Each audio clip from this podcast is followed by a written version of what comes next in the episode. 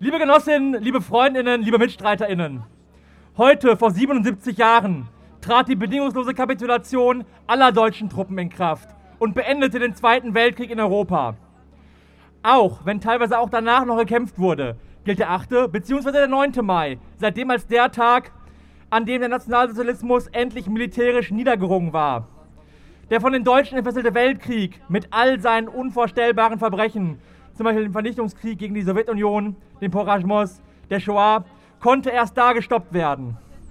Für viele war der 8. Mai Tag der Befreiung, für jene etwa, die bis zuletzt in ihren Verstecken ausharren mussten, die in den Knästen der Nazis auf die Vollstreckung ihres Todesurteils warteten, die in deutschen Schächten und auf deutschen Äckern zur Zwangsarbeit genötigt wurden, die in Widerstandszellen in besetzten Gebieten ständig Enttarnung und Hinrichtung fürchten mussten. Das kann jedoch nicht darüber hinwegtäuschen, dass für unzählige der 8. Mai weniger eine Befreiung bedeutete, sondern vielmehr den Beginn der schmerzhaften Auseinandersetzung mit dem Geschehenen, mit dem Verlust von Menschen, Heimat oder Vertrauen und dass der Tag für Millionen zu spät kam. Der 8. Mai war und ist zwangsläufig ein widersprüchlicher Tag. Das Motto unseres Blogs auf der heutigen Demonstration lautet, der 8. Mai verpflichtet, der Opfer gedenken, Kontinuitäten und TäterInnen benennen, Neofaschismus bekämpfen. Es drückt unser gespaltenes Verhältnis als radikale Linke zum 8. Mai, dem Umgang mit ihm und zur Forderung nach dem 8. Mai als Feiertag aus. Warum das so ist, möchten wir gerne erklären. Die Befreiung blieb immer unvollständig. Am 8. Mai wurden der militärische Nationalsozialismus und die NS-Gesellschaftsordnung zerschlagen und die zugrunde liegende Ideologie jedoch bis heute nicht.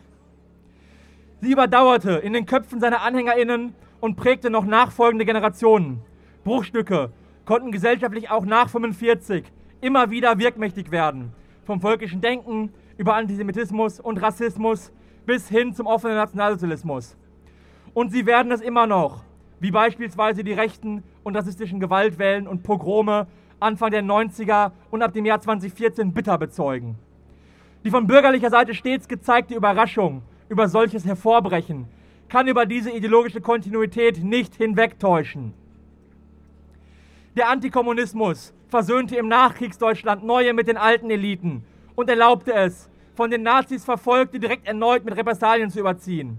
Jede Aufarbeitung des Geschehens, die es tatsächlich gab und die unsere Anerkennung verdient, musste von Überlebenden, Angehörigen und kritischen Initiativen wie den Geschichtswerkstätten erkämpft und immer wieder gegen Revisionistinnen, gegen die, die nichts gewusst haben, nicht darüber reden wollen und gegen die, Schlussstrichfordernden verteidigt werden. Und doch bleibt die Befreiung von dem S-Regime immerhin eine teilweise Befreiung, die ein besseres oder überhaupt ein Leben für Millionen und folgende Generationen objektiv ermöglichte. Der 8. Mai ist ihr Symbol und ein noch einzulösendes Versprechen vollständiger Befreiung. Wir unterstützen die Kampagne zur Einführung eines Feiertags am 8. Mai. Wir machen uns dabei keine Illusionen. Ein staatlicher Feiertag kann niemals das Ziel unserer Forderung nach tatsächlicher Befreiung von faschistischer Ideologie und ihrer Umsetzung sein.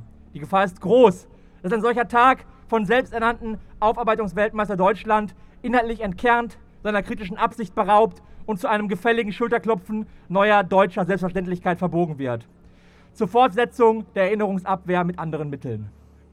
Eine besonders perfide Form dessen ließ sich bereits zur Begründung des Kosovo-Kriegs und auch heute wieder beobachten, wenn das vermeintliche gelernt haben aus der Geschichte zur Rechtfertigung von Aufrüstung, Militarisierung und Krieg herangezogen wird. Die Gefahr ist groß, dass ein solcher Tag von vertriebenen Funktionärinnen, Adelsclans und anderen zu kapern versucht wird, die sich in den Reihen der Opfer des Nationalsozialismus zu drängen versuchen. Schließlich seien ja wir alle gleichermaßen befreit worden. Allahs tun Staate, harte und weiche Geschichtsrevisionistinnen und andere, aber auch jetzt schon. Wir bekennen offen, dass es uns in der Debatte um den 8. Mai als Feiertag, vor allem um den kritischen Diskurs über die Befreiung und die ausgebliebene und damit noch zu erfüllenden Konsequenzen geht. Es geht uns darum, zu schärfen, wer befreit wurde und wer besiegt werden musste. Es geht uns um die Benennung von Kontinuitäten faschistischen Denkens und deren Bekämpfung im Hier und Jetzt. Es geht uns darum, für ein antifaschistisches Verständnis von Befreiung von unten und von links zu streiten. Das werden wir mit oder ohne, mit oder gegen einen staatlichen Feiertag tun. Und wir möchten euch einladen, das mit uns zu tun. und dabei auch an die zu erinnern, die diesen Kampf schon vor uns geführt haben, wie die Shoah-Überlebende und Genossin Esther Bejerano.